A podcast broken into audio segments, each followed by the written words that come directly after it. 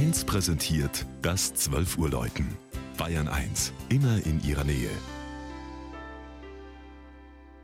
Es ist 12 Uhr. Das Mittagsläuten kommt heute aus dem niederbayerischen Saal an der Donau.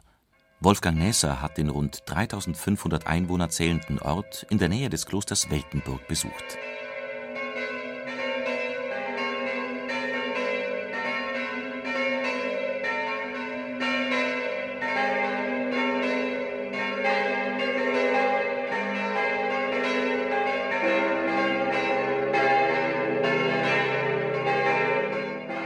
Vom Donaudurchbruch stromabwärts, kurz nach der Mündung der Altmühl, liegt Saal an der Donau.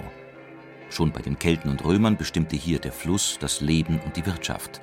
Heute teilt man sich mit Kelheim am gegenüberliegenden Ufer den großen Binnenhafen. Mit Eisenbahnbau und Industrialisierung erfuhr Saal einen beachtlichen Aufschwung und in den Nachkriegsjahren zogen viele Heimatvertriebene zu. Nach mehreren Umbauten der alten Kirche begann man zur Zeit des Wirtschaftswachstums der 1950er Jahre einen Kirchenneubau zu planen.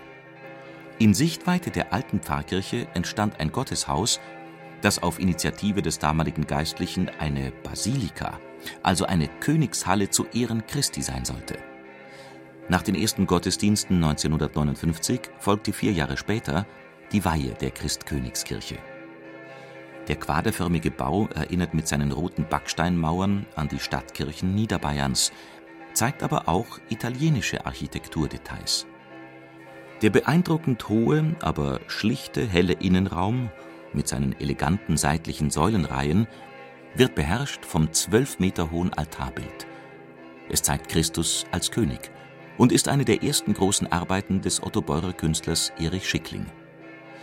Das bestimmende Blau dieses Mosaiks findet sich auch in den Glasbildern des Kreuzweges und der großen Buntglasrosette über dem Eingang. Zwei Heiligenskulpturen und eine Marienstatue aus dem 14. Jahrhundert stammen aus der alten Kirche. Zusammen mit den 1959 in Passau gegossenen Glocken bilden sie das harmonische sechsstimmige Geläut im freistehenden Kirchturm von Saal an der Donau